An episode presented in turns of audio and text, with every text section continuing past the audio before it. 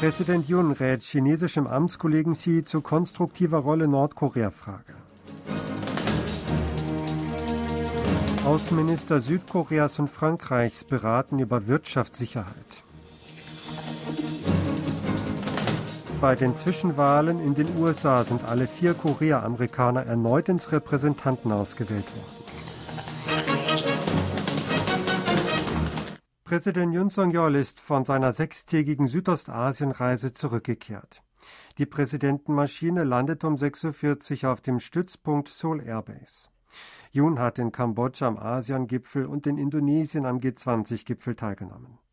Am Rande der internationalen Versammlungen gab es außerdem eine Reihe von Gipfelgesprächen mit Staats- und Regierungschefs.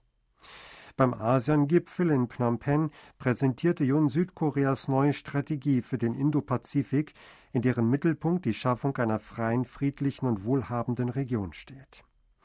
Im indonesischen Bali hat er am G20-Gipfel und am Unternehmergipfel Business 20 teilgenommen. Jun kam auch mit US-Präsident Joe Biden und dem japanischen Ministerpräsidenten Fumio Kishida zu bilateralen Gesprächen zusammen.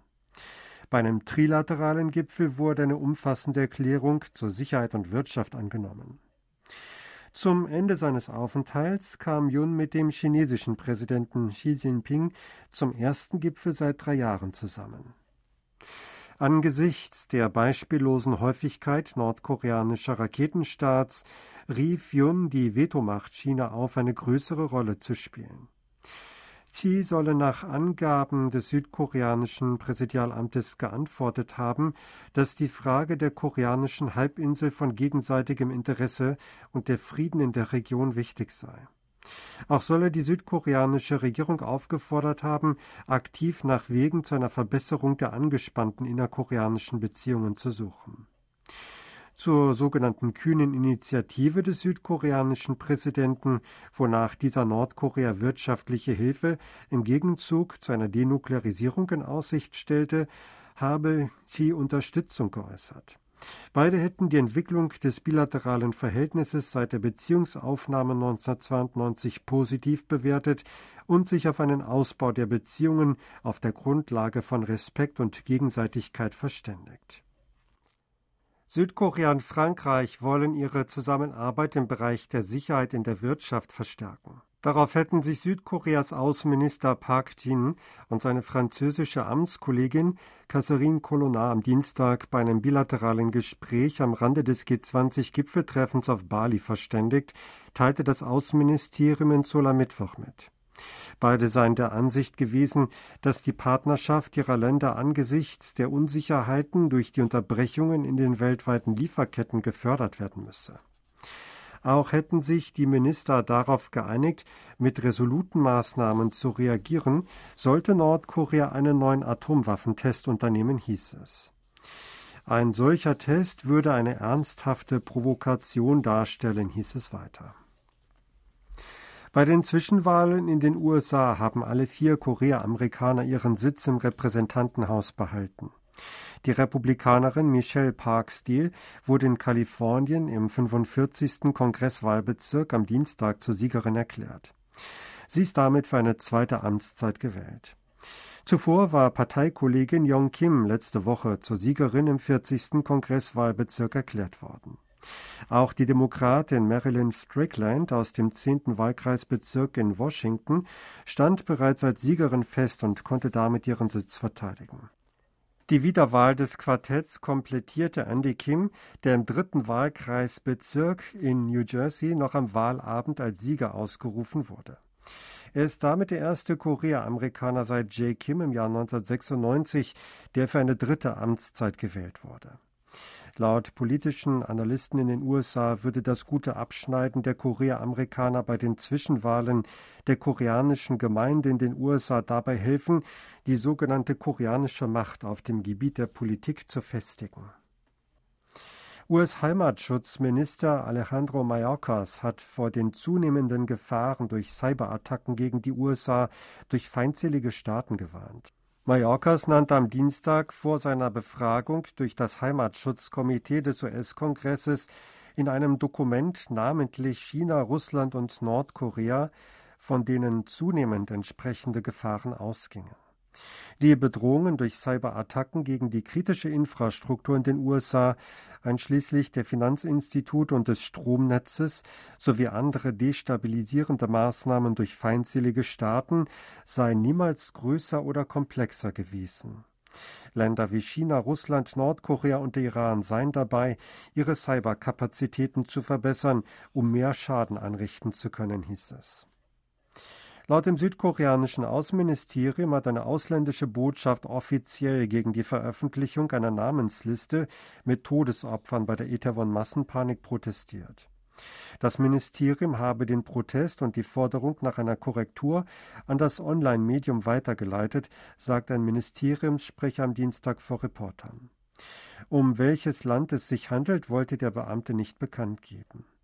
Das Online-Medium Mindele hatte die Namensliste von 155 Todesopfern ohne Zustimmung der Hinterbliebenen veröffentlicht. Dem Beamten zufolge wollen Hinterbliebene oder betroffene Botschaften von 25 aller 26 ausländischen Todesopfer die Opfernamen nicht veröffentlicht sehen. Im Falle von acht Personen sei mehrmals gefordert worden, sämtliche Informationen geheim zu halten. Mittlerweile sind die sterblichen Überreste von 24 der 26 ausländischen Staatsangehörigen, die bei dem Massengedränge in Itaewon getötet wurden, in deren Heimatländern bestattet worden oder zumindest dort eingetroffen. Das US-Justizministerium hat beschlossen, im Hinblick auf die Fusion der koreanischen Fluggesellschaften Korean Air und Asiana Airlines eine weitere Prüfung vorzunehmen. Die größte südkoreanische Fluggesellschaft Korean Air teilte mit, das US-Ministerium wolle sich für die Prüfung der Fusion der beiden Unternehmen mehr Zeit nehmen. Das US-Ministerium hatte mit Korean Air vereinbart, die entsprechende Evaluation binnen 75 Tagen abzuschließen. Das südkoreanische Unternehmen erwartete, dass die Prüfung noch Mitte dieses Monats beendet wird, da die Unterlagen der US-Seite Ende August eingereicht worden waren. Laut Experten wolle die zuständige Stelle der USA offenbar noch gründlicher die Möglichkeit prüfen, dass durch die Fusion der koreanischen Fluggesellschaften ein Monopol entstehen könnte. Im Jahr 2019, vor der Corona-Pandemie, hatten die Flüge in die USA einen Anteil von 29 Prozent am Umsatz von Korean Air. Am gestrigen Dienstag hatte die britische Wettbewerbsbehörde Korean Air dazu aufgefordert, bis Montag nächster Woche Korrekturmaßnahmen vorzulegen, damit Bedenken über Wettbewerbseinschränkungen ausgeräumt werden können. Der internationale Journalistenverband IFJ hat das Präsidialamt in Seoul dafür kritisiert, Reportern des Fernsehsenders NBC die Mitreise im Präsidentenflugzeug zu verbieten. Er verurteile den Ausschluss eines Medienunternehmens, der aufgrund kritischer Berichterstattung über den Präsidenten und seine Regierung erfolgt sei, hieß es in der Mitteilung des Verbands. Der Verband warf dem südkoreanischen Präsidenten Yun Song-yeol vor, weiter gegen den Sender vorgehen zu wollen. Das setze einen gefährlichen Präzedenzfall. Das Präsidialbüro hatte einem Reporterteam von NBC untersagt, am Freitag im Präsidentenflugzeug mitzureisen. Jun war an dem Tag zu einer Auslandsreise nach Südostasien aufgebrochen. Das Büro warf NBC eine voreingenommene Berichterstattung vor. Der Sender hatte zuvor über angeblich herabwürdigende Äußerungen Juns über den US-Kongress bei einem Besuch im September New York berichtet. In Südkorea ist der dritte Fall von Affenpocken bestätigt worden. Die Seuchenkontrollbehörde KDCA teilt am Mittwoch mit, dass bei einer Person südkoreanischer Staatsangehörigkeit nach einem PCR-Test und der Gensequenzierung die Infektion bestätigt worden sei. Die Person sei am 4. November aus den Vereinigten Arabischen Emiraten eingetroffen und habe seit dem 8. November Symptome wie Fieber, Schwindel und Hautläsionen. Sie wird im National Medical Center behandelt, ihre Kontaktpersonen stehen unter Beobachtung. Die ersten beiden Affenpockenfälle in Südkorea wurden im Juni und September dieses Jahres bestätigt. Die südkoreanische Boygroup BTS ist für die Grammy-Vergabe 2023 in den USA in zwei Kategorien nominiert worden. Nach Angaben des Veranstalters Recording Academy erhielt die siebenköpfige Band die Nominierungen für die Kategorien Bestes Pop-Duo Gruppenaufführung sowie Bestes Musikvideo. Die erste Nominierung bezieht sich demnach auf das Stück My Universe, das BTS in Zusammenarbeit mit der britischen Popgruppe Coldplay aufgenommen hat. BTS wurde damit bereits das dritte Mal nacheinander in dieser Rubrik nominiert.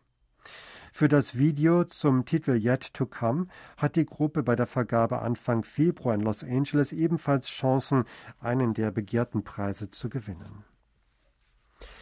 Der südkoreanische Taekwondo-Kämpfer Park Woo-hyuk hat bei der Weltmeisterschaft in der Gewichtsklasse 80 Kilogramm die Goldmedaille gewonnen. Am gestrigen ersten Wettbewerbstag im mexikanischen Guadalajara gewann der 22-Jährige gegen John Andoni Cintado Arteche aus Spanien mit 2 zu 0. Es ist das erste Mal seit 1999, dass ein Südkoreaner im Weltergewicht eine Goldmedaille gewinnen konnte. Sie hörten aktuelle Meldungen aus Seoul, gesprochen von Sebastian Ratzer.